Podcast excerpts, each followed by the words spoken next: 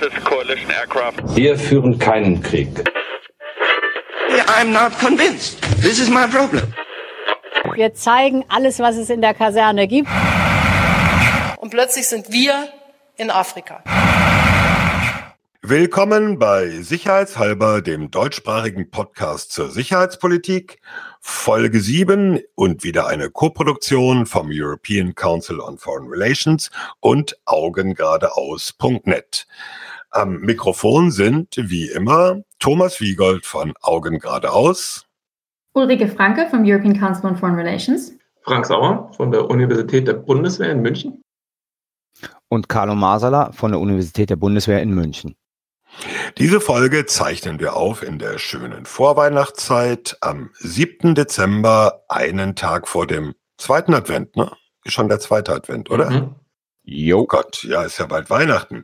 Gut, ähm, weil nicht nur Weihnachten ist bald, sondern auch das Jahr bald zu Ende. Und weil es den Hörerwunsch gab, reden wir mal über ein aktuelles Thema, nämlich über die Frage, welches Flugzeug den betagten Tornado-Kampfbomber der Bundeswehr ablösen soll und was diese Entscheidung bedeutet, Stichwort hat auch was mit Atomwaffen und nuklearer Teilhabe zu tun.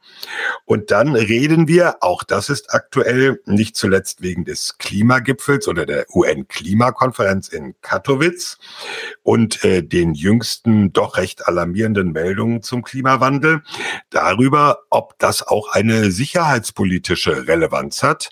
Das wird dann unser zweites Thema.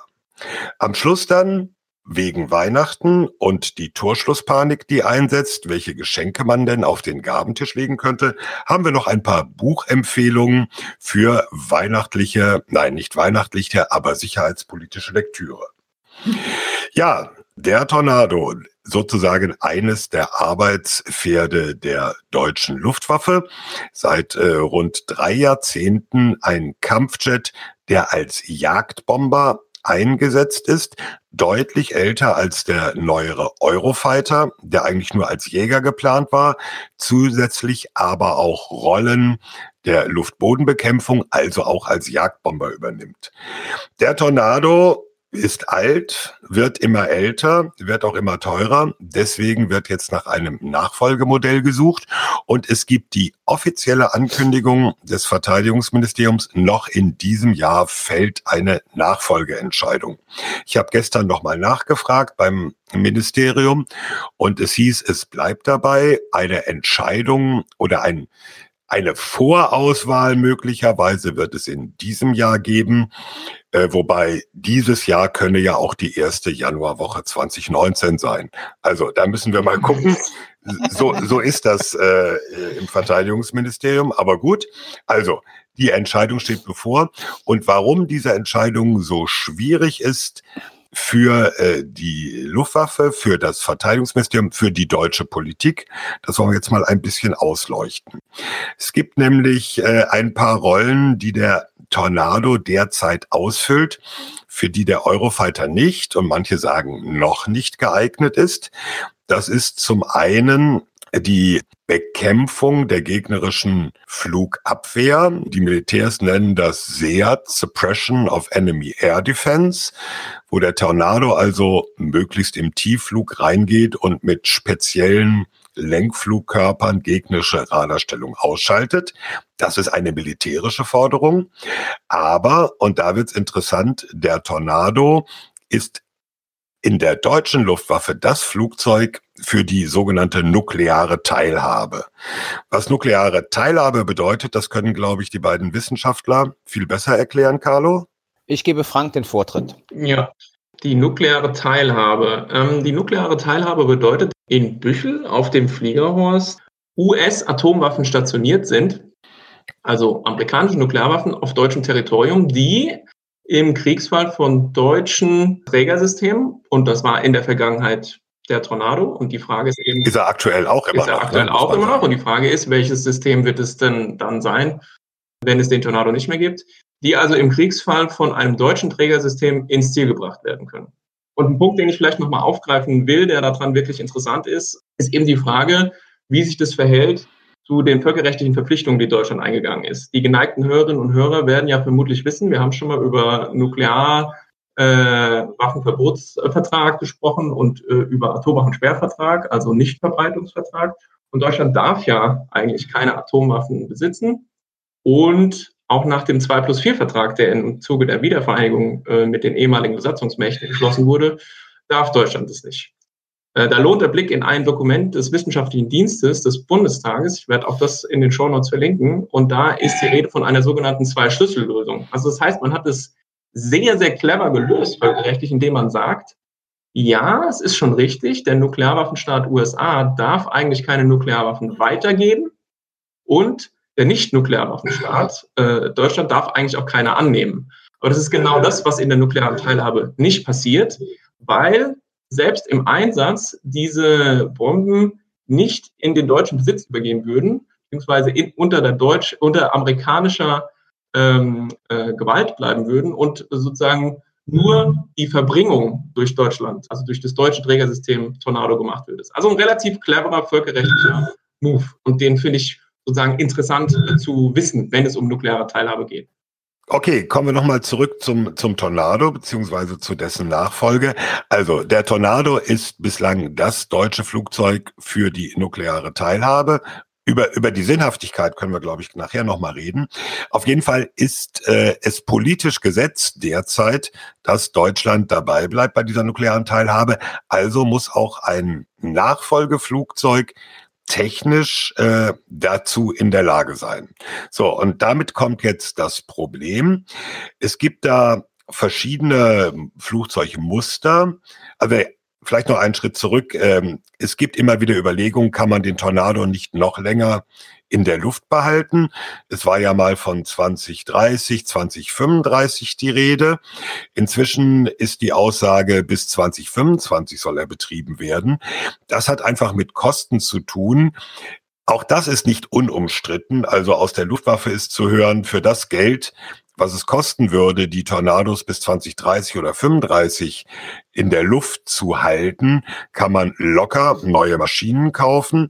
Es gibt im Gegenteil dann den Vorwurf, naja, das würde künstlich hochgerechnet, weil äh, es gäbe ja immer noch genügend äh, Flugzeuge oder alte Tornados mit relativ wenig Flugstunden für die Zelle, die man weiter nutzen kann. Also auch da läuft der Kleinkrieg. Im Grunde genommen geht es jetzt darum, wenn es ein neues Muster geben soll, was gibt es? Es werden offiziell vier Flugmuster betrachtet oder vier Flugzeugtypen betrachtet. Zum einen auch der Eurofighter, der ja ohnehin schon bei der Luftwaffe eingeführt ist, sozusagen in einer etwas modernisierten Version dafür verwendet wird. Ob man, das ist dann der große Elefant im Raum, die 35, also das modernste oder eines der modernsten Kampfflugzeuge aus den USA kauft. Oder die werden sich auch äh, näher angeschaut, die äh, nicht ganz so neuen, äh, in den USA und anderen Ländern schon länger benutzten Typen F-18 oder F-15. Also das Verteidigungsministerium hat an die USA mal so Anfragen gerichtet, schon vor einiger Zeit. Sagt uns doch mal technische Details, was können die, was kosten die, was machen wir da? Wobei man sagen muss, es konzentriert sich in Debatte zunehmend äh, auf eine Auswahl zwischen Eurofighter modernisiert und F-35 neu gekauft. Ja, ich glaube, man muss den Zuhörern ähm, sagen, dass man äh, in dieser ganzen Debatte, welches Nachfolgemodell äh, wird die Bundeswehr beschaffen, auch mit der Problematik, die Frank jetzt gerade eben nukleare Teilhabe und sowas genannt hat, zwei Ebenen unterscheiden muss. Einmal sozusagen eine technische Ebene, also was können die einzelnen Flugzeuge und ähm, sind sie sinnvoll, wenn man sie anschafft, auch mit Blick auf die nukleare Teilhabe und einmal eine politische Ebene, nämlich sozusagen, welches politische Signal genau. sendet man, je nachdem, welchen Typ man kauft. Ich glaube, das muss man auseinanderhalten, damit in der Diskussion sozusagen nicht das vermischt wird. Ja, also die technische Ebene und sozusagen eine politische Entscheidung, die man trifft, weil es würde für die Ausrichtung, sage ich mal, der europäischen Politik der Bundesrepublik Deutschland etwas anderes bedeuten, wenn man den Eurofighter holt oder wenn man sozusagen amerikanisch kauft, um es nur mal sehr äh, grob darzulegen. Und diese zwei Ebenen sollten wir in der Diskussion äh, immer auseinanderhalten. Ja, da hat äh, Carlo einen guten Punkt angesprochen, nämlich genau dieses, diese Frage politisch gegen technologisch oder militärisch. Dann lass uns doch mal wirklich einsteigen in diese vier Optionen, wobei ja richtigerweise gesagt wurde, es sind eigentlich nur wirklich zwei Optionen, nämlich entweder wir nehmen den Eurofighter als Nachfolgemodell des Tornados oder wir nehmen die F-35. Als Mitarbeiterin des European Council on Foreign Relations und überzeugte Europäerin würde ich jetzt gerne mal das Eurofighter-Argument machen. Der Eurofighter ist, wie der Name auch suggeriert, ein europäisches System, das die Bundeswehr auch schon einsetzt. Äh, ursprünglich mal ein Jäger, jetzt ein Mehrkampfflugzeug. Der Eurofighter wird als Nachfolgemodell des Tornados von äh, Ministerin von der Leyen bevorzugt. Sie hat mal gesagt, äh, der Eurofighter hat für mich eindeutig ein Prä, fand ich eine schöne Formulierung. Der Grund, warum Frau von der Leyen den Eurofighter bevorzugt, ist aber meiner Meinung nach in der Tat politisch. Denn das ist eben ein europäisches System. Und wenn wir dieses System einsetzen würden, dieses System einkaufen würde, wäre die Abhängigkeit von den USA geringer. Bist du beim ECFR oder bei Airbus? ich mache jetzt auch, es ist wirklich im Übrigen, ähm, es so, als hätte ich da eine persönliche Präferenz. Ich will jetzt nur mal, dass wir die Debatte ähm, dazu in den Gang kriegen. Deswegen will ich jetzt mal das Eurofighter-Argument machen. Das Problem des Eurofighters allerdings ist, das wurde ja eben schon gesagt, die sind bisher noch nicht zertifiziert, um amerikanische Atomwaffen zu tragen. Und das wird laut äh, den Amerikanern irgendwie sieben Jahre dauern, das zu machen. Das finde ich auch ganz interessant.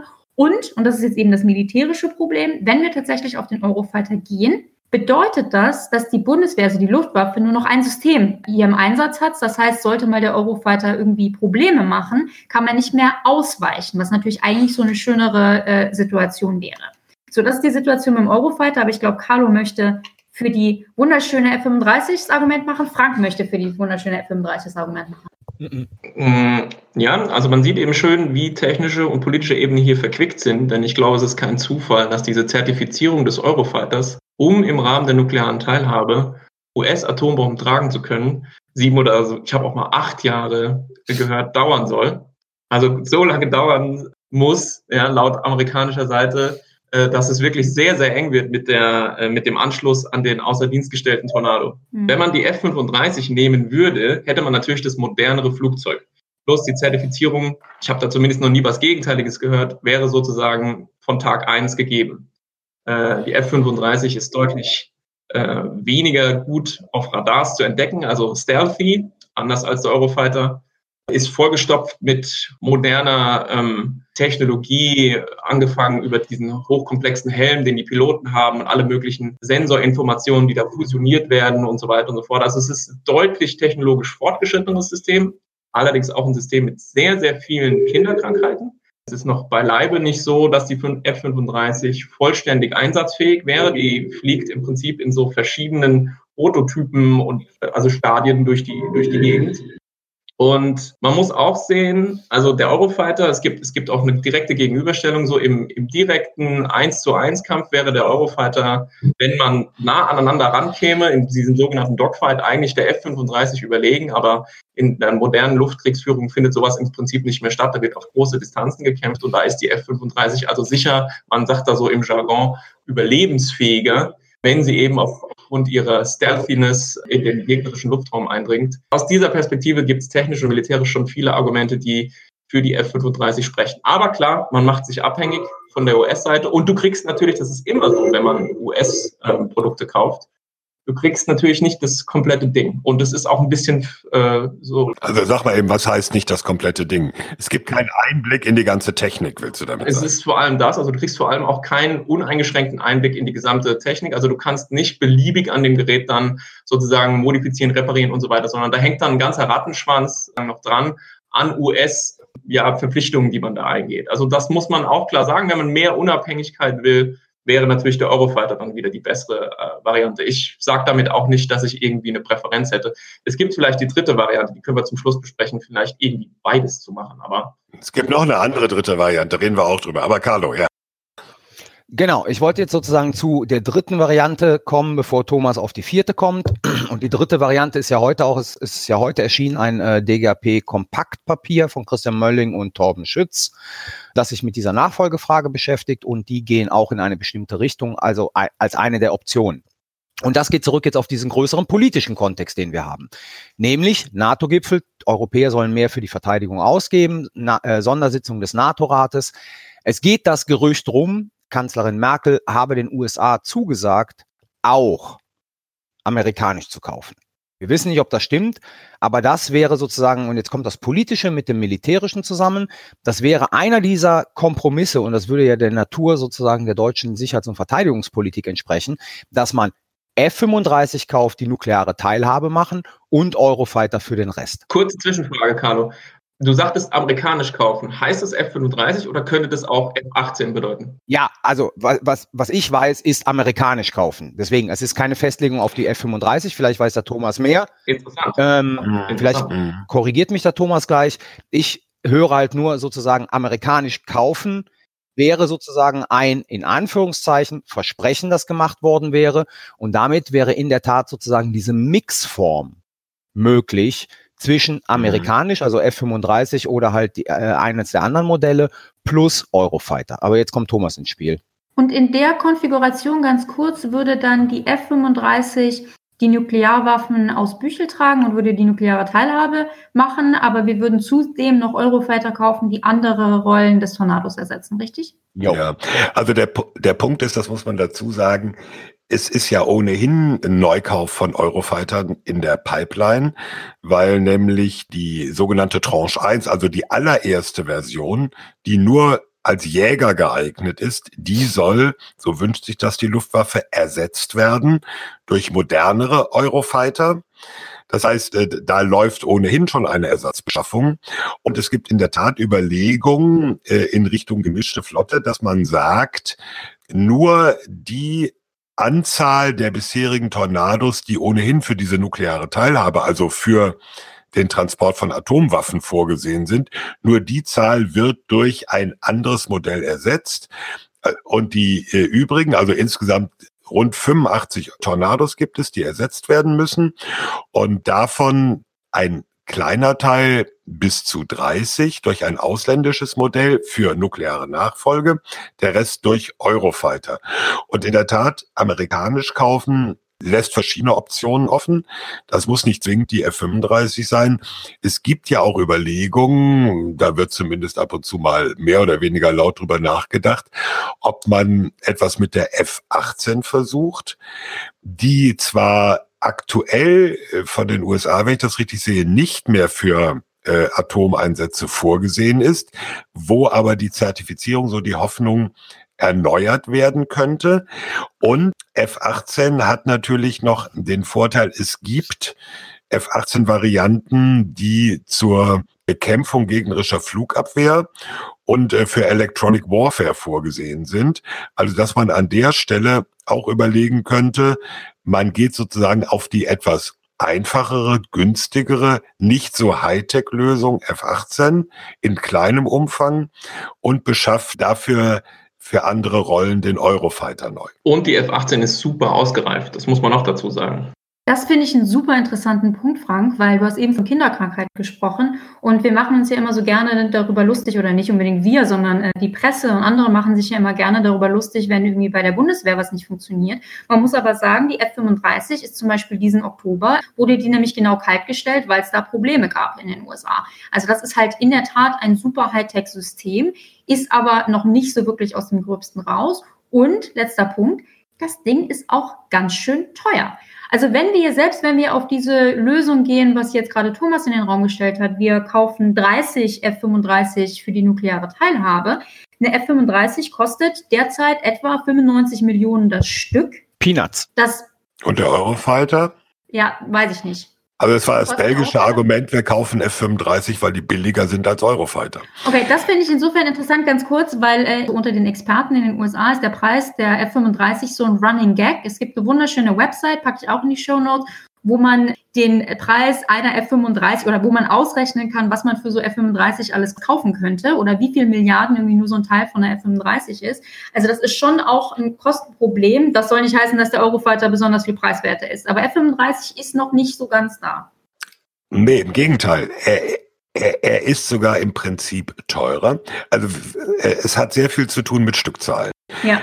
Ähm, Die USA, also Lockheed Martin, geht natürlich jetzt mit Kampfpreisen für die F-35 an den Markt, weil sie sagen, äh, international verkaufen wir das Ding so oft, mhm. dass wir Economy of Scale, also einfach dann in Größenordnung kommen, wo das einzelne Flugzeug günstiger wird. Und auf der anderen Seite möchte Airbus natürlich genau das auch für den Eurofighter erreichen. Also mhm. in Größenordnung kommen, wo dann durch die Produktionslinien das einzelne Flugzeug dann auch wieder günstiger wird. Also in, insofern äh, läuft da auch ein ganz schlichter wirtschaftlicher Kampf an der Stelle. Das muss man sehen. In der Tat, ja, dann, dann wird von Airbus dezent äh, mit äh, verhaltenem Grinsen darauf hingewiesen, dass die, äh, ich glaube, die aktuelle Einsatzerprobung der 35, 15 Monate hinterm Zeitplan liegt oder so etwas. Also da tun sich äh, beide Seiten nichts. Man muss allerdings dann auch sehen, und das, das ist ein interessanter Aspekt, finde ich, wenn man in die Nachbarländer guckt dann haben sich mhm. mehrere europäische Länder für die F-35 entschieden. Mhm. Großbritannien, die ja den Tornado schon im Jahr 2019 außer die, also im kommenden Jahr außer Dienst stellen wollen. Die fliegen also auch noch Tornado. Die sagen, nächstes Jahr ist Schluss. Die haben aber Eurofighter und F-35. Norwegen, Dänemark, die Niederlande, jetzt kürzlich Belgien, Italien. Das heißt, ähm, es gibt schon eine gewisse F-35 äh, ja, Infrastruktur und, und, und Neigung, die, die zu fliegen in äh, nicht unwichtigen europäischen NATO-Ländern. Genau, und da wurde ja gerade Belgien, das haben wir, glaube ich, in der vorletzten Folge kurz diskutiert. Äh, Belgien wurde ja letztens genau, ob diese Entscheidung F-35 anzuschaffen, von Emmanuel Macron äh, stark kritisiert. Denn dann kommen wir, dann, das ist nämlich wieder das, der Punkt. Wir wollen natürlich möglichst viele europäische Länder, die europäische Systeme kaufen. Äh, wenn die jetzt alle amerikanische Systeme kaufen, gibt es einen Druck, das denen nachzumachen, auch wegen Interoperabilität und so weiter. Und es macht eben Economies of Scale den Eurofighter wieder, wieder teurer. Also das ist in der Tat mhm. ähm, äh, höchst problematische Situation. Eins müssen wir noch erwähnen, äh, wo das Ganze hinläuft und was über die aktuellen Beschaffungsüberlegungen hinausgeht. Deutschland und Frankreich, beziehungsweise man muss eigentlich sagen, Frankreich und Deutschland haben ja vereinbart, das Kampfflugzeug oder Kampfflugzeugsystem der nächsten Generation zu entwickeln, das Future Combat Air System. FCAS. FCAS, genau. Und FCAS ist natürlich das Langfristziel. Ich glaube, vor 2035 wird man da gar nicht sehen. Und deswegen muss man auch mit einrechnen, worüber wir jetzt reden, diese, diese Tornado-Nachfolgeentscheidung, geht darum, diese Zeit zu überbrücken bis 2035, vielleicht auch erst 2040, ein solches neues System zur Verfügung steht. Und mit Blick auf FCAS ist folgende Information interessant, die man in Paris hört dass die Franzosen bereit sind, die FCAS so auszustatten, dass sie äh, Trägersysteme nuklear tragen kann, also französische. Und zweitens mit der Technologie, die es erlaubt, auf Flugzeugträgern zu landen. Mhm. Von daher ist das, wenn das stimmt, natürlich sehr stark in die Richtung Europäisierung der Sicherheits- und Verteidigungspolitik ausgerichtet. Also von daher ist dieses System nicht nur militärisch, sondern auch politisch von höchster Relevanz. Aber in der Tat momentan, um das nochmal zurückzudrehen, und ich finde den Punkt von Thomas wichtig, vielleicht kann man es so formulieren, der Eurofighter liegt weit hinten im Vergleich äh, zu den amerikanischen Systemen, wenn wir uns anschauen, was sozusagen äh, europäische Staaten jetzt gerade beschaffen. Trotzdem, wenn mich nicht alles täuscht, ist doch in Deutschland für die Tornado-Nachfolge der Eurofighter eher der Favorit, oder habe ich das falsch gehört? Naja, man muss die Gründe sehen, warum. Es wird vom Verteidigungsministerium gesagt, wir betrachten primär den Eurofighter oder wie du gesagt hast, da gibt es ein Prä. Das wird aber interessanterweise nicht mit Fähigkeiten oder militärisch begründet, sondern das wird mit industriellen Notwendigkeiten begründet. Also Erhalt der europäischen Fähigkeiten in der Industrie, äh, die Kenntnisse und so weiter. Äh, da muss man ja auch sehen, der frühere Luftwaffeninspekteur Charlie Müllner, der hat sich ja damit unbeliebt gemacht, dass er bei einem Kongress scheinbar unter Chatham House Rules, aber das äh, war dann nicht ganz so, gesagt hat, also ich finde ja die F-35 äh, die beste Lösung. Äh, natürlich wurde es dann berichtet, ein Senior Luftwaffe Official, und so viele Senior Luftwaffe Officials waren bei dieser Tagung nicht, dann war sehr schnell klar, dass es nur Müllner gewesen sein konnte.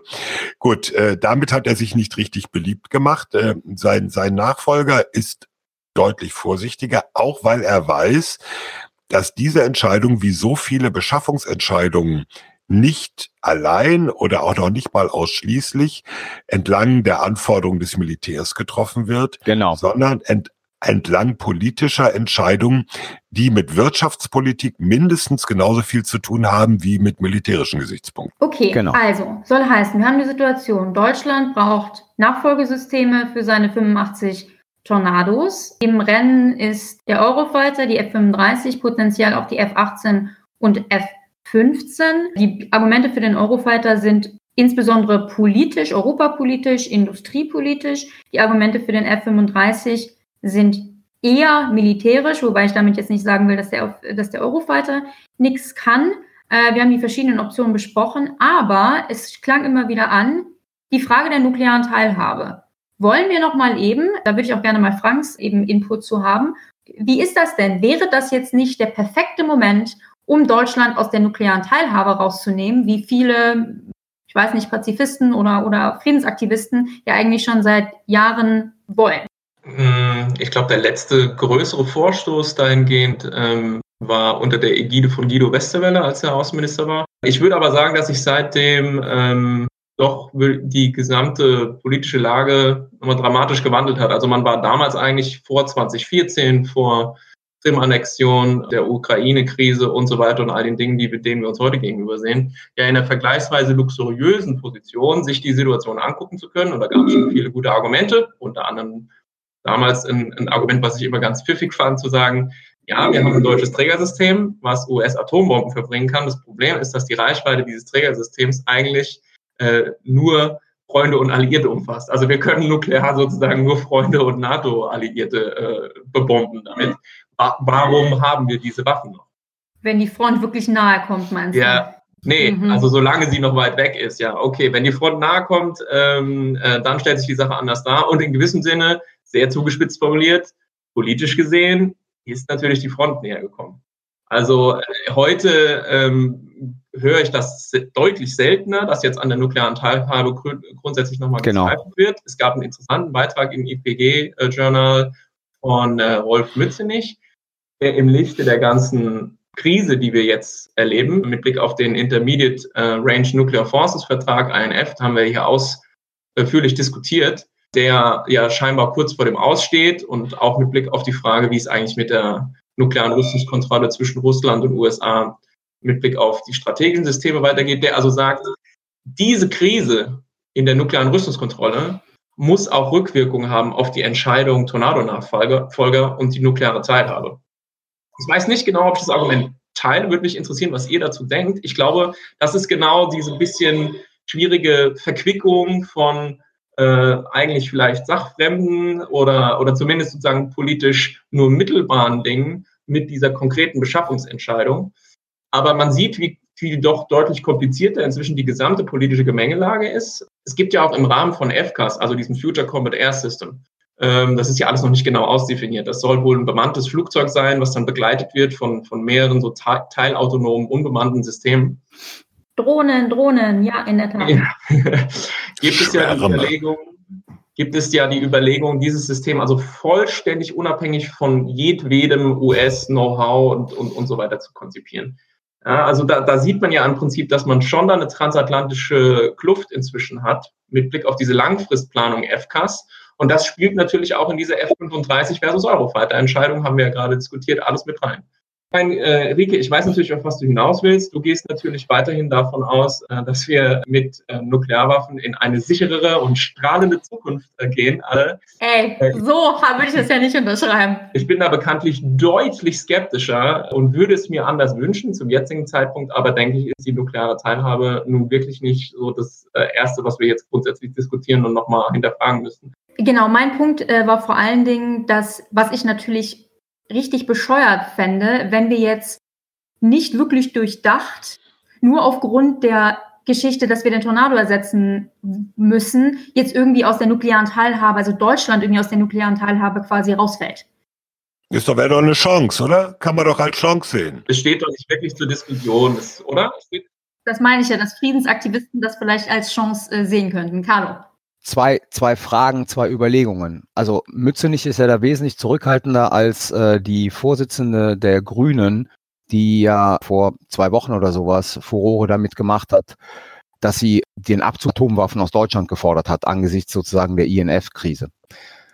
Die Frage ist doch, und das äh, verstehe ich halt an dem Mützenich-Argument nicht in, in der IPG. Also wir haben eine Krise. Und wir haben sozusagen das Problem, äh, werden die Russen in den INF-Vertrag wieder zurückkehren, äh, werden die Amerikaner sozusagen die sind ähm, bereit sein. Sorry, die sind ja noch nicht ausgestiegen. Ja, ihre Vertragsverletzung sozusagen aufzugeben. Also wie sieht die Zukunft von INF aus? Wie sieht die Zukunft sozusagen von New Start aus, was ja 2021 ansteht? Und ich verstehe nicht, was zu einer Entspannung beitragen sollte, wenn Deutschland jetzt auf die nukleare Teilhabe verzichtet. Ich verstehe den Konnex des politischen Arguments ganz einfach nicht und wäre froh, wenn mir das jemand vernünftig mal erklären könnte, weil darauf zielt ja sozusagen Mütze nicht ab. Darauf zielten ja auch die Grünen ab, zu sagen, wir haben jetzt eine ganz große Krise, wir stehen möglicherweise von, einem neuen, von einer neuen Runde des nuklearen Westrüstens in Europa und global verzichten wir sozusagen auf die taktischen Nuklearwaffen, die im Büschel liegen. Ich sehe da nicht den Punkt, wo das zur Entspannung beitragen soll und würde da gerne bitten um Aufklärung. Kann keiner liefern hier, glaube ich. Ich glaube, ich glaube, den Connex sieht nicht wirklich jemand. Wir müssen wirklich uns um andere Dinge kümmern. Was ich vermute, äh, was uns ins Haus steht, ist nicht eine erneute äh, aufgewärmte Frage darum, ob Deutschland an der nuklearen Teilhabe festhalten soll oder nicht, sondern die Frage, wie 1983, ob wir demnächst wieder nuklear bestückte oder bestückbare Trägersysteme, also Marschflugkörper oder ballistische Raketen. Ja, Absolut. Ja, Pershing 2 lässt grüßen. Da war übrigens derselbe Sprengkopf drin, der jetzt in der B61 ist. Ob wir die wieder auf deutschem Territorium stationiert kriegen. Also die Diskussion um nukleare Teilhabe, ja oder nein, ist zurzeit aus meiner Sicht einfach nicht wirklich in Sicht auf der Agenda. Das können wir irgendwann anders, wenn wir die wirklichen Feuer gelöscht haben, die zurzeit brennen, wieder äh, in Angriff nehmen. Ja, Moment, aber sagen wir doch mal realistisch. Wir reden jetzt darüber, es wird eine Entscheidung getroffen über ein neues Kampfflugzeug für die Luftwaffe. Und damit wird die Entscheidung verbunden, kauft sich Deutschland einen neuen Atombomber. So, und jetzt gibt's die SPD, die weil sie in dieser Koalition ist, sozusagen das mittragen soll, Deutschland kauft ein neues Flugzeug für Atomwaffen. Dann sind wir doch mitten in der Diskussion und können schlecht sagen, na ja, nukleare Teilhabe ist gesetzt, äh, reden wir jetzt nicht drüber, kaufen das Flugzeug und sehen zu, dass wir die anderen Probleme lösen. Das führt doch mitten Ich glaube, Franks Punkt ist, das ist die falsche Diskussion. Exakt. Das ist, wenn ich Frankreich verstanden habe, es, es ist sein. politisch sozusagen die absolut falsche und momentan überflüssigste Diskussion, die wir führen können. Das, das mag ja sein, nur das ist doch die Diskussion, die, die einfach droht, weil in der SPD wird es natürlich ein Thema werden. Stimmt diese Partei zu, dass wir, dass Deutschland neue Atombomber kauft? Man muss doch einfach auf diese Bottomline bringen. Ja, ich finde es jetzt auch, ich meine, ich verstehe schon, dass die Leute, die eben seit Jahren und Jahrzehnten sagen, die nukleare Teilhabe ist eine Idee, dass die genau jetzt kommen und sagen, das Fass müssen wir jetzt aufmachen, weil die wollen natürlich nicht, dass wir jetzt, sagen wir mal, F-35 kaufen, weil sie eben nukleare Sprengköpfe kaufen können oder gar sieben Jahre lang den Eurofighter umbauen und zertifizieren, um nukleare Sprengköpfe kaufen zu können und dann in, keine Ahnung, zehn Jahren sagen, äh, wir wollen aber die Nuklearwaffen nicht mehr tragen. Also insofern, dass das jetzt auf den Tisch kommt, finde ich, macht total Sinn. Ähm, ich höre jetzt hier in dieser Runde ähm, eine grundsätzliche Einigkeit, dass jetzt gerade an der nuklearen Teilhabe zu rückeln, äh, eine dumme Idee wäre. Ich kann aber verstehen, dass die Leute, die der Meinung sind, äh, wir wollen keine nukleare Teilhabe, dass sie jetzt sagen, naja, dann reden wir jetzt drüber, bevor wir jetzt eben uns hinsetzen und äh, zehn Jahre lang den Eurofighter umbauen. Aber wo sind denn diese Leute? Ich nehme diese Diskussion gar nicht wahr. Also ich meine, ich glaube. Also die, die ja. Vorsitzende der Grünen hat vor zwei Wochen als Konsequenz aus ähm, der Trump-Ankündigung der Suspendierung des INF-Vertrages gesagt, Abzug aller Atomwaffen ja. aus Deutschland ist die vorderste Bürgerpflicht. Ja, und also ich meine, aber hat's verfangen? Nö. Und auch in diesem Mützenich-Beitrag ist sozusagen dass dieser eine Satz, der halt so dahin geraunt ist, so nach dem Motto, da müssen wir jetzt aber nochmal ganz grundlegend neu drüber nachdenken. Ja. Gut, machen wir gerade. Und irgendwie glaube ich, also wenn sogar ich, ich, äh, ich sage jetzt mal etwas, Wenn zu, sogar wenn sogar ich ist. schon sage, Leute, bei aller Liebe, das ist jetzt nicht die Diskussion, dann ist doch eigentlich vielleicht relativ klar, dass wir tatsächlich den Blick auf andere äh, Sachen richten müssten. Naja, ich, ich möchte an einer Stelle aber da nochmal zur Vorsicht mahnen. Natürlich können wir sagen, es ist jetzt nicht die Diskussion und äh, es gibt andere Probleme und so weiter. Es wird, wenn diese Entscheidung jetzt in absehbarer Zeit kommt, wird irgendwann auch in nicht allzu langer Zeit eine Beschaffungsentscheidung geben.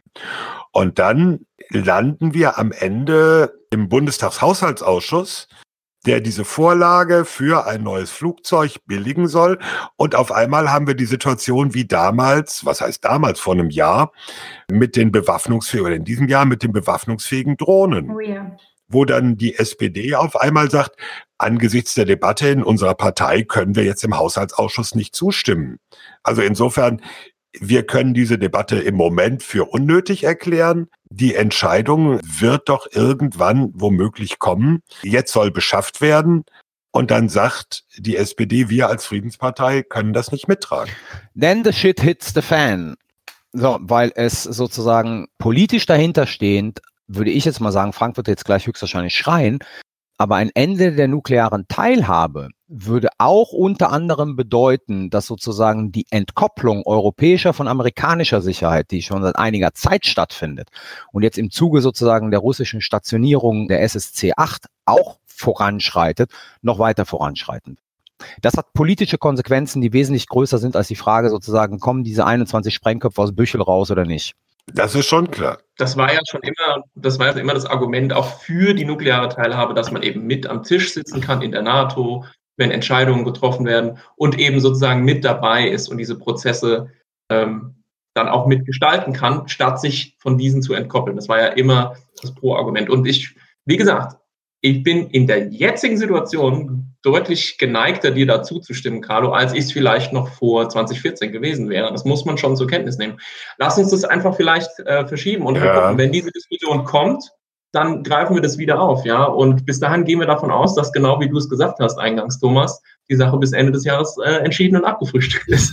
Ja, abgefrühstückt nicht. Moment, Moment. Es wird, es wird dann eine Auswahlentscheidung wahrscheinlich geben. Das heißt ja noch nicht, dass die Bestellung unterschrieben Ja, ja, ist. klar. Das muss man Klar, ja auch logisch. sehen. Ne? Da, da geht der Prozess ja erstmal los. Also wir haben noch viel Gelegenheit darüber zu reden. Genau, dann würde ich sagen, wir schließen das Thema jetzt mal ab. Wollt ihr, will jemand von euch erstens irgendeine Präferenz kundtun und zweitens eine Wette abschließen, was denn jetzt Ende des Jahres oder im Januar tatsächlich entschieden wird? Du meinst, wir dürfen uns ein Flugzeug aussuchen? Such, such dir mal ein Flugzeug aus, Thomas. Wie, wie würdest du es machen? Was glaubst du, was passiert? Ich mach, ich mach's als letzter. Macht ihr erstmal.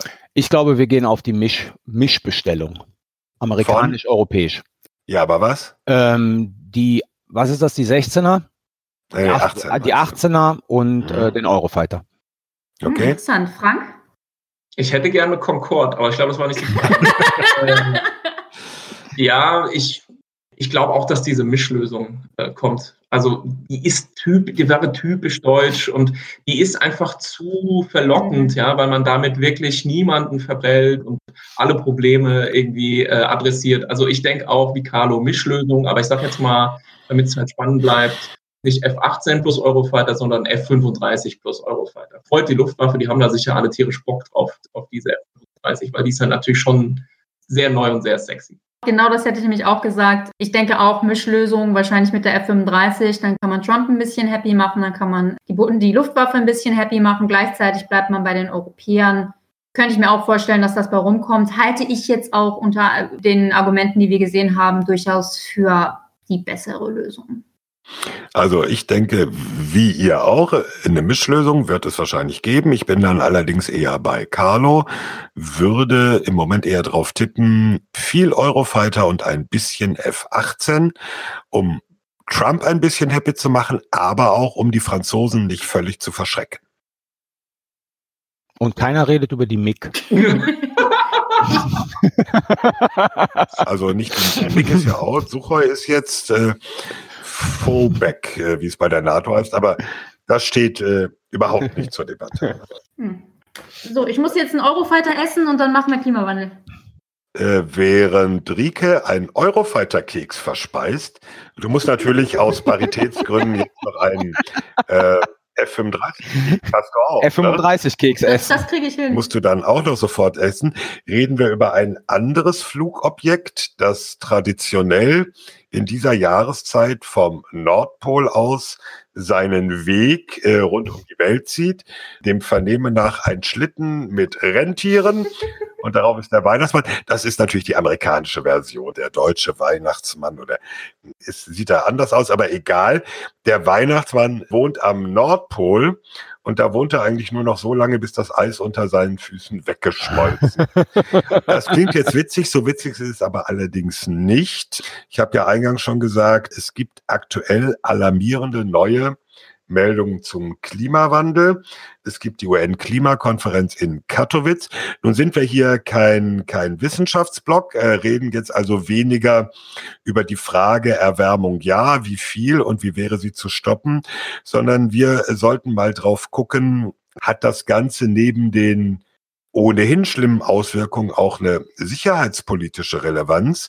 Gestern hat der Deutschlandfunk ja sogar in seine Nachrichten aufgenommen, dass die neuseeländischen Streitkräfte vor den Folgen des Klimawandels warnen. Ich habe da mal ein bisschen gesucht. In der Tat, die haben schon in, im November dazu eine, ein etwas umfangreicheres Papier rausgegeben. Das äh, steht auch in den Shownotes dann.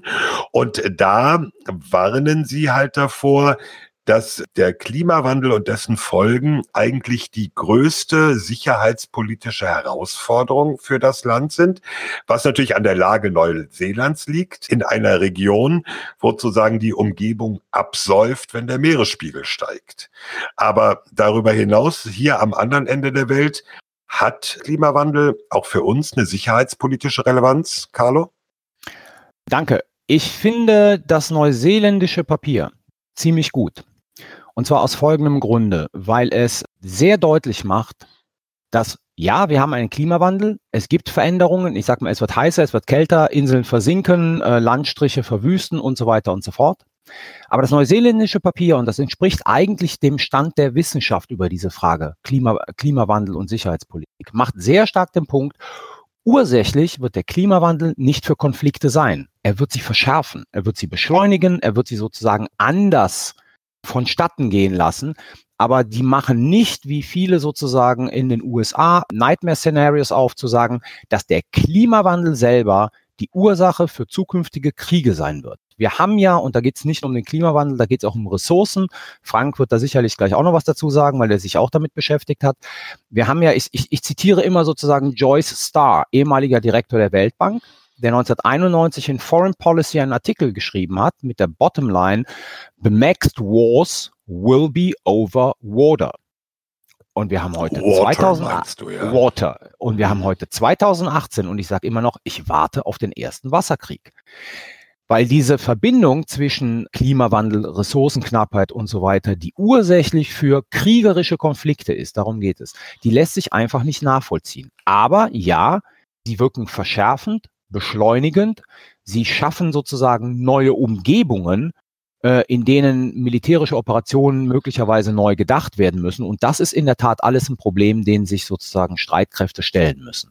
Genau, also ihr habt das an sich schon wirklich auf den Punkt gebracht. Ähm, wer Streitkräfte und Strategien gehört hat, letzte Woche hat Delf Rote gehört von, äh, vom IFSH im, in Hamburg, der dazu ein äh, Forschungsprojekt leitet und der hat, glaube ich, diesen Begriff des Risikomultiplikators benutzt.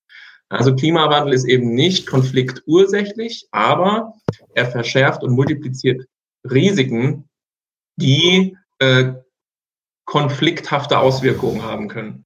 Das, dass wir überhaupt darüber diskutieren, liegt ja, vielleicht sollte man das noch als kleine Fußnote hier reinklinken an den sogenannten erweiterten Sicherheitsbegriff. Also, dass wir überhaupt äh, inzwischen alle möglichen Themen unter dieses sicherheitspolitische Paradigma fassen, äh, hat eben damit was zu tun, dass man von diesem alten Begriff der Sicherheit, wo es immer um konkret identifizierbare Bedrohungen ging, konkrete Akteure mit bestimmten Fähigkeiten und Absichten, inzwischen abgerückt sind und deutlich breiter über Sicherheit nachdenken und deswegen auch alle möglichen diffusen Risiken äh, mitdiskutieren. Nicht immer ist es unbedingt sehr sinnvoll. Beim Klimawandel halte ich in der Tat auch die Gefahr darin liegend, dass wir irgendwie das Ganze versicherheitlichen und jetzt irgendwie sicherheitspolitisch über Klimawandel reden, was in aller Regel Unsinn ist. Wir können den ja auch nicht sicherheitspolitisch adressieren. Was muss man machen? Alle Leopardpanzer irgendwie auf Solarzellen umrüsten? Und man muss eben differenzieren. Wenn man Tuvalu ist, ist die sicherheitspolitische äh, Relevanz des Klimawandels Existenz gefährdend im Prinzip. Dann geht man nämlich unter und hat aufgehört zu existieren. Dann ist der Klimawandel ungefähr so wie ein Nuklearschlag. Für Westeuropa würde ich sagen, stellt sich das Ganze viel, viel stärker vermittelt und indirekter dar. Carlo hat es angedeutet, vielleicht ein Satz noch so mit Blick auf die Arktis. Ja, da schmelzen, äh, da schmilzt das Eis, da werden bestimmte Ressourcen plötzlich zugänglich, beispielsweise Öl. Und dann gibt es natürlich Gerangel darum. Aber auch da beobachtet man eigentlich, wenn man in die Forschung reinguckt, der Konflikt spitzt sich nicht zu, er wird auch nicht gewaltsam, sondern es gibt da Konfliktlösungs- und Kooperationsmechanismen, die eigentlich ganz gut äh, funktionieren, wie zum Beispiel diesen arktischen Rat und so. Also deswegen, ich warne davor, das jetzt irgendwie zu sehr zuzuspitzen und es zu holzschnittartig zu machen. Ja, es gibt Implikationen, aber alles sehr, sehr mittelbar. Zur Arktis gibt es ein schönes Interview mit der norwegischen äh, Verteidigungsministerin.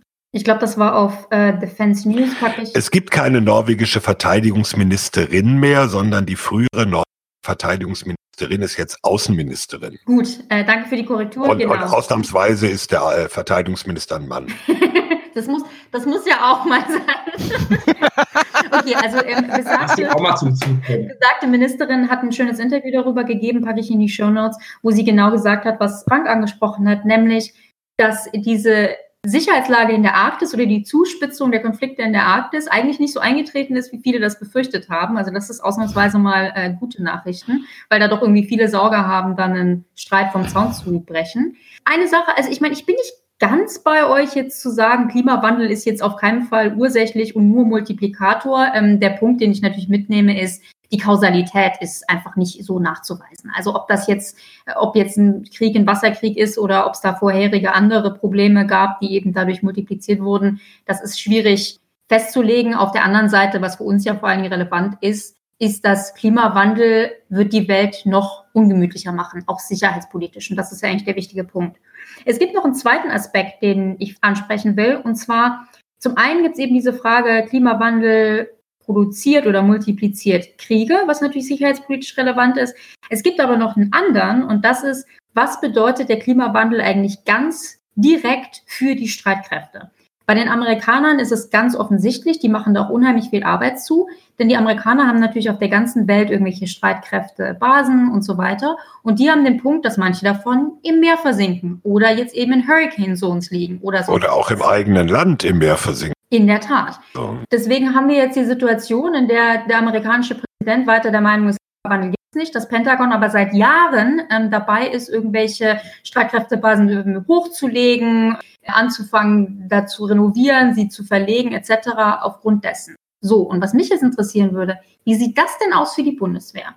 Weil so den direkten Einfluss des Klimawandels auf die Bundeswehr, was mir da spontan einfallen würde, ist, es ist zu erwarten, dass wir, dass die Bundeswehr vielleicht jetzt in der Zukunft mehr Einsätze à la Einsatz bei Überschwemmungen in, äh, weiß nicht, Ostdeutschland vor sich sieht. Habt ihr noch andere direkte Auswirkungen auf die Bundeswehr? Mhm. Absolut.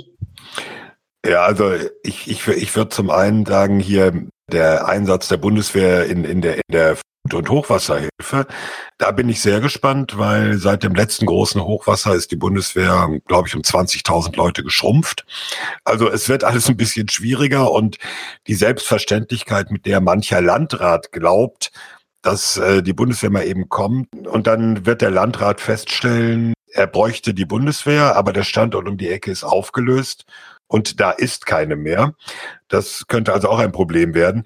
Ich denke, ähm, direkte Auswirkungen werden die deutschen und vielleicht auch die europäischen Streitkräfte weniger spüren als die amerikanischen Streitkräfte. Aber natürlich die die mittelbaren Auswirkungen, wenn es um, um Auslandseinsätze geht, wird die, die Sahelzone noch viel mehr ein Problem, als sie jetzt schon ist. Äh, und, und, und andere nicht so, bisher schon nicht so wirtliche Orte, die dann noch etwas unwirtlicher werden. Ich will mal äh, auf die Frage von Rika auch antworten. Es gab mal vor Jahren, und ich weiß wirklich nicht, wo dieses Projekt heute steht und ob es überhaupt noch betrieben wird, die Idee einer grünen Bundeswehr. Die sind doch grün.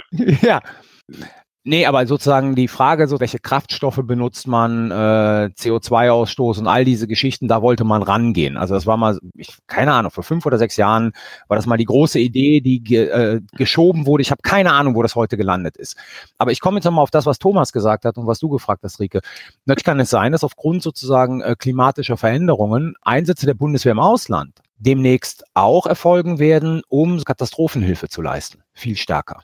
Ja, also wenn man sich ansieht, wie die Amerikaner zum Beispiel damals mhm. beim Tsunami ähm, ähm, reingegangen sind und mit ihren hastily set up Networks dabei geholfen haben, Kommunikation wiederherzustellen und ein bisschen Sicherheit sagen in diesen Regionen reinzubringen im Sinne so von Plünderern und so weiter. Das ist durchaus vorstellbar, dass das sozusagen für die Bundeswehr in eher geografisch näher liegenden Regionen demnächst des Öfteren passieren wird, weil man halt im Rahmen von EU oder im Rahmen von NATO hier eine Hilfe leistet. Das zweite ist, das geht dann eher an Thomas, was ich mir überlege, also sehr blöd gesagt, es wird entweder heißer oder es wird entweder kälter oder es wird nasser oder es wird trockener. Bedeutet das sozusagen, wenn wir jetzt irgendwo operieren, du hast die Sahelzone genannt, für das, was wir eigentlich auf dem Hof haben an Waffensystemen, haben die, sind die eigentlich entwickelt worden, um unter diesen extremen klimatischen Bedingungen äh, reibungslos zu funktionieren zum Beispiel? Das ist äh, in, in der Tat die Frage. Nun hat sich die ja schon bei Afghanistan und jetzt bei Mali gestellt. In, in Mali hat man zum Beispiel festgestellt, dass der Verschleiß von allem technischen Gerät deutlich höher ist, als man das vorhergesagt hat, der Wartungsaufwand deutlich höher. Das ist natürlich etwas, worauf sich äh, alle Streitkräfte werden einstellen müssen, äh, mit dem äh, temperierten, auf mitteleuropäische Verhältnisse ausgelegten Gerät da ist schon länger nichts mehr zu machen. Ich meine, den Ansatz oder die Überlegung gab es ja schon 1993, als die Bundeswehr nach Somalia ging. Da haben die bei Mercedes angerufen und haben gesagt, wir fahren mit dem Unimog und die haben gesagt, super, ihr müsst nichts machen, Unimog geht überall. Aber nun ist Unimog auch so ein bisschen äh, outdated und nicht mehr, ihr guckt so als... Was ist Unimog? Oh, muss man Unimog erklären? Ja, mir schon und unseren Hörern auch. Ein, ein, ein Fahrzeug. Eine Art LKW. Oh, Ulrike, jetzt, jetzt merkt man, wie jung du bist. Also für, für, die, für die Jüngeren unter uns, Unimog ist eine Abkürzung für Universal Motorgerät. Ähm, das wurde nach dem Zweiten Weltkrieg in Deutschland entwickelt, zunächst als Ackerschlepper und später dann unter der Ägide von Mercedes-Benz zu dem geländegängigen LKW so mittlerer Größe, gibt's in jedem städtischen Fuhrpark, äh, im, im Straßenbau und sonst was und halt auch bei ganz vielen Militärs. Danke, Thomas. Junge, Junge, Junge. Jede Schraube der F-35 kennen, aber nicht wissen, was ein Unimog ist.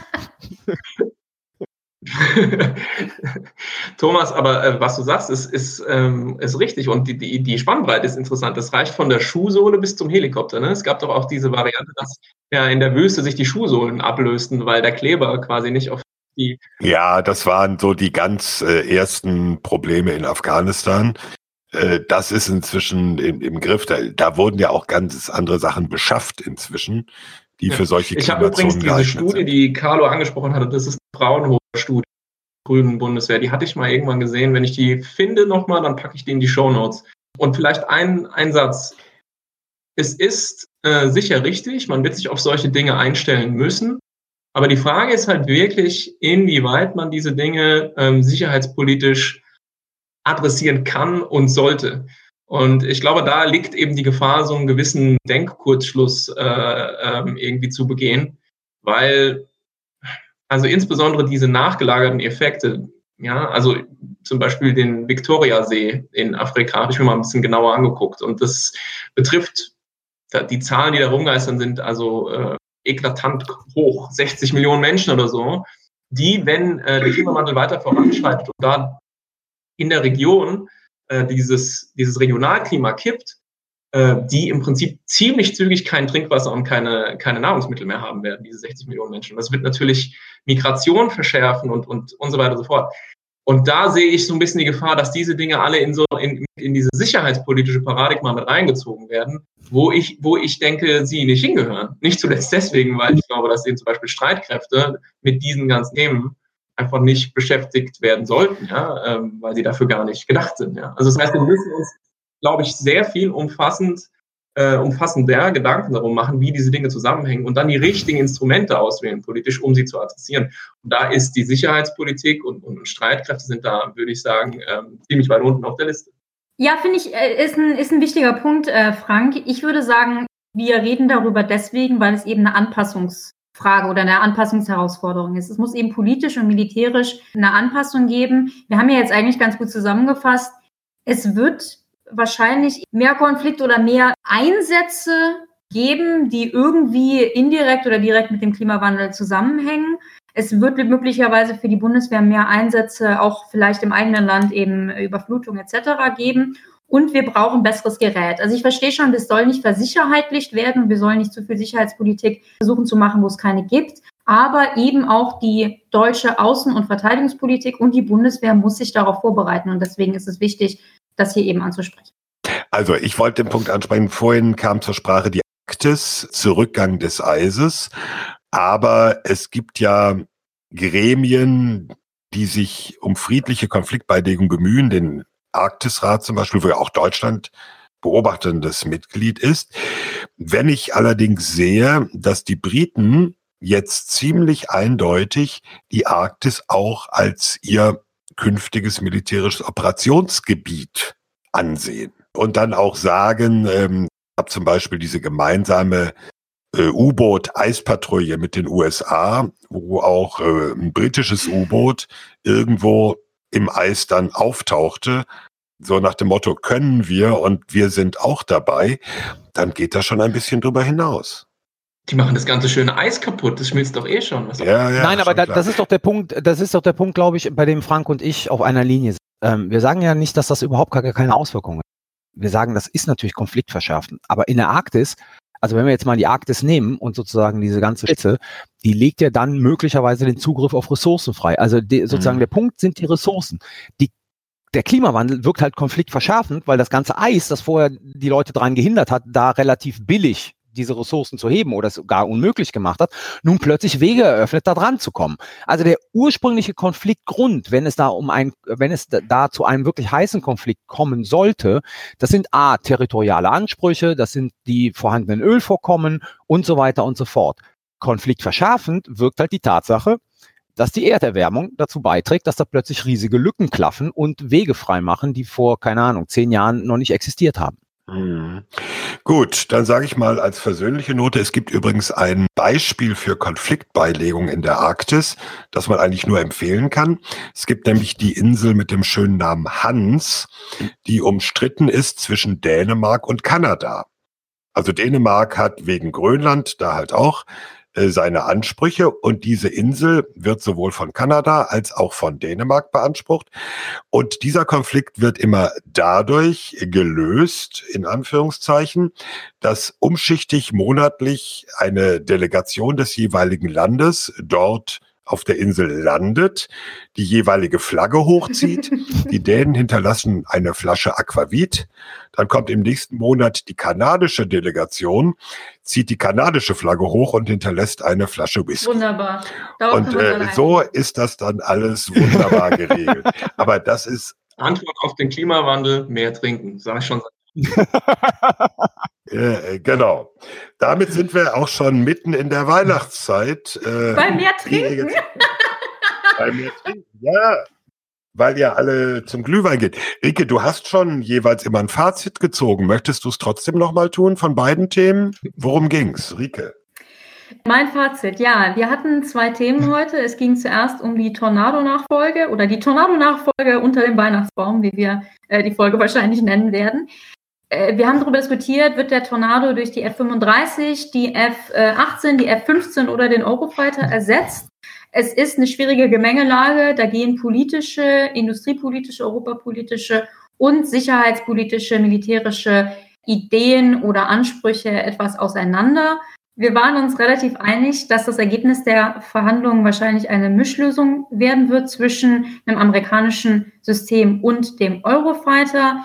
Es war auch eine, wie ich fand, erstaunliche Einigkeit, dass die nukleare Teilhabe derzeit eigentlich nicht zur Disposition stehen sollte. Das zweite Thema, über das wir geredet haben, war der Klimawandel, der sicherheitspolitisch viele Auswirkungen hat. Es ist relativ schwierig, kausal wirklich zu sagen, macht der Klimawandel mehr Kriege, aber er ist auf jeden Fall ein Multiplikator. Das ist was, auf das die Bundeswehr und die deutsche Politik direkt reagieren müssen, auch wenn ich glaube, wir können relativ wenig tun, um all diese, um all diese Veränderungen wirklich äh, aufzuhalten. Aber es muss eben eine Anpassung geben. Super, vielen Dank. Damit kommen wir jetzt zum Weihnachtsbonus in dieser Folge. Habt ihr Buchempfehlungen? Habt ihr Geschenkvorschläge? Wünsche habt ihr sowieso, aber was sollte aus eurer Sicht sicherheitspolitisch vielleicht zum Lesen unterm Weihnachtsbaum liegen? Ich habe drei Vorschläge. Drei Bücher würde ich empfehlen zu lesen. Das erste ist von Paul Scharre, Army of None, Autonomous Weapons and the Future of War. Paul Scharre ist äh, der Mann, der äh, 2012 damals war er noch im Pentagon, die Arbeitsgruppe geleitet hat, die die US-Direktive entwickelt hat zur Autonomie in Waffensystemen. Also Paul ist definitiv jemand, der sich über diese ganze Frage Hochtechnologie beim Militär, künstliche Intelligenz, Robotik, was sind die Implikationen für die Kriegsführung der Zukunft Gedanken gemacht hat, als die allermeisten Leute das noch überhaupt nicht auf dem Radar hatten. Das Buch ist sehr klug äh, und ausgewogen. Äh, es schafft wirklich was Erstaunliches, nämlich dass man es in die Hand nehmen kann, über das Thema fast nichts weiß. Und wenn man es gelesen hat, weiß man, würde ich sagen, fast alles. Also ich kann es nicht wärmstens genug empfehlen. Bill Gates hat das Buch auch jüngst in seine Liste aus fünf Büchern aufgenommen, die er empfiehlt äh, zu Weihnachten. Und das Ergebnis ist, dass bei Amazon.com das Buch in der Kategorie Robotics jetzt auf Platz 1, Platz 2 und Platz 3 ist.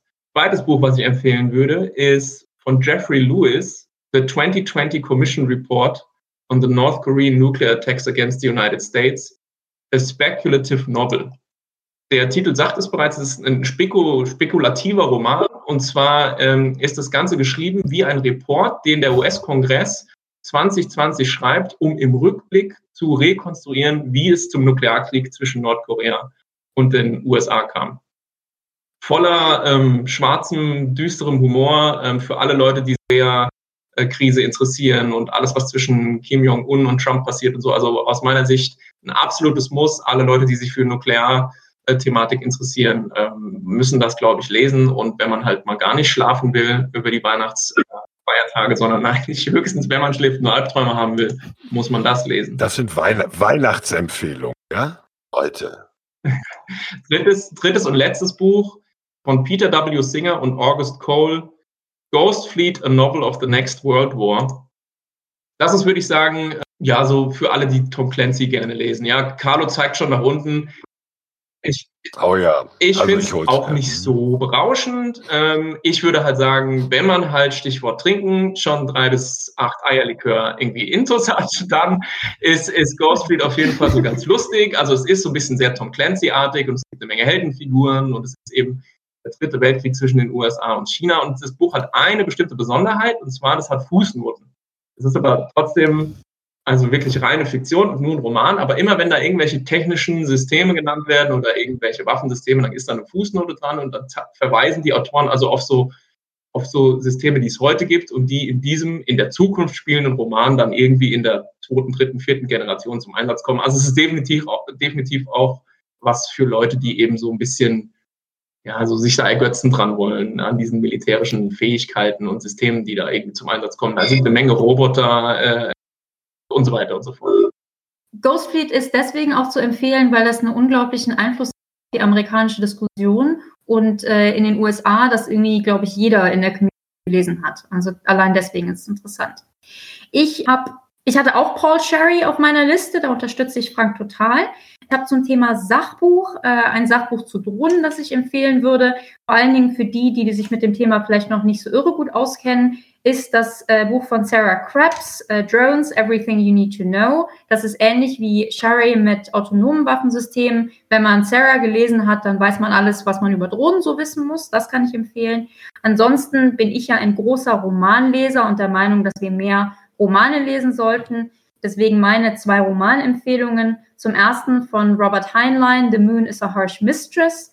Da geht es darum, äh, wie eine wie ein KI-System in einer Revolution Hilfe leisten könnte. Total spannend, Science-Fiction-Buch. Classic. Und, Classic, genau. Und jetzt habe ich endlich mal ein deutsches Buch auf der Liste, wenn nicht sogar zwei. Und zwar von Tom Hillenbrand, super deutscher Science-Fiction-Autor. Hier kann ich sowohl Drohnenland als auch Hologrammatika empfehlen. Das sind beides keine Bücher, die ganz direkt militärisch oder sicherheitspolitisch sind, aber es sind Bücher, Science-Fiction-Bücher, die quasi so der, die mögliche Zukunft der technologischen Entwicklung darstellen und da ist extrem viel drin, was ich auch, was ich auch für sicherheitspolitisch relevant halte. Ich finde es gut, Rike, dass du jetzt auch deutsche Bücher hast, also den deutschsprachigen Podcast und empfehlen praktisch nur englischsprachige Bücher. Das finde ich ein bisschen bitter. Vielleicht noch die Frage, den Heinlein, der ist Classic, den gibt es bestimmt auch in der deutschen Übersetzung. Hoffe, denke, meine ich. Gucken ich wir mal, finden wir raus. Schreiben wir dann in die Show Notes. Carlo, du willst jetzt auch lustige Bücher? Äh, ja, ich will auch lustige Bücher empfehlen. Leider Gottes nur auf Englisch. Ich habe dieses Jahr, glaube ich, ziemlich wenig Deutsch gelesen. Nummer eins, jedem zu empfehlen, der sich mit der liberalen Weltordnung und amerikanischer Außenpolitik auseinandersetzt. John Mearsheimer, The Great Delusion, Liberal Dreams and International Realities. Äh, wie bei jedem seiner Bücher bürstet Mearsheimer hier gegen den Mainstream-Strich und macht im Prinzip die expansive liberale Weltordnung für das Chaos, das wir gegenwärtig äh, im internationalen System erleben, verantwortlich. Er macht das aber auch auf einer sehr fundierten, sozusagen philosophischen Ebene indem er sich in den ersten 50, 80 Seiten äh, mit der Frage auseinandersetzt, was ist überhaupt die libera liberale Weltordnung, was sind ihre grundlegenden Annahmen und erst danach sozusagen auf die Praxis amerikanischer Außenpolitik äh, übergeht. Finde ich sozusagen ein, ein sehr, sehr gutes Buch, ein weiteres Buch, das ich gerne empfehlen möchte, und das geht in die gleiche Richtung, also nicht thematisch, aber sozusagen ähm, wie Frank Army of None angepriesen hat.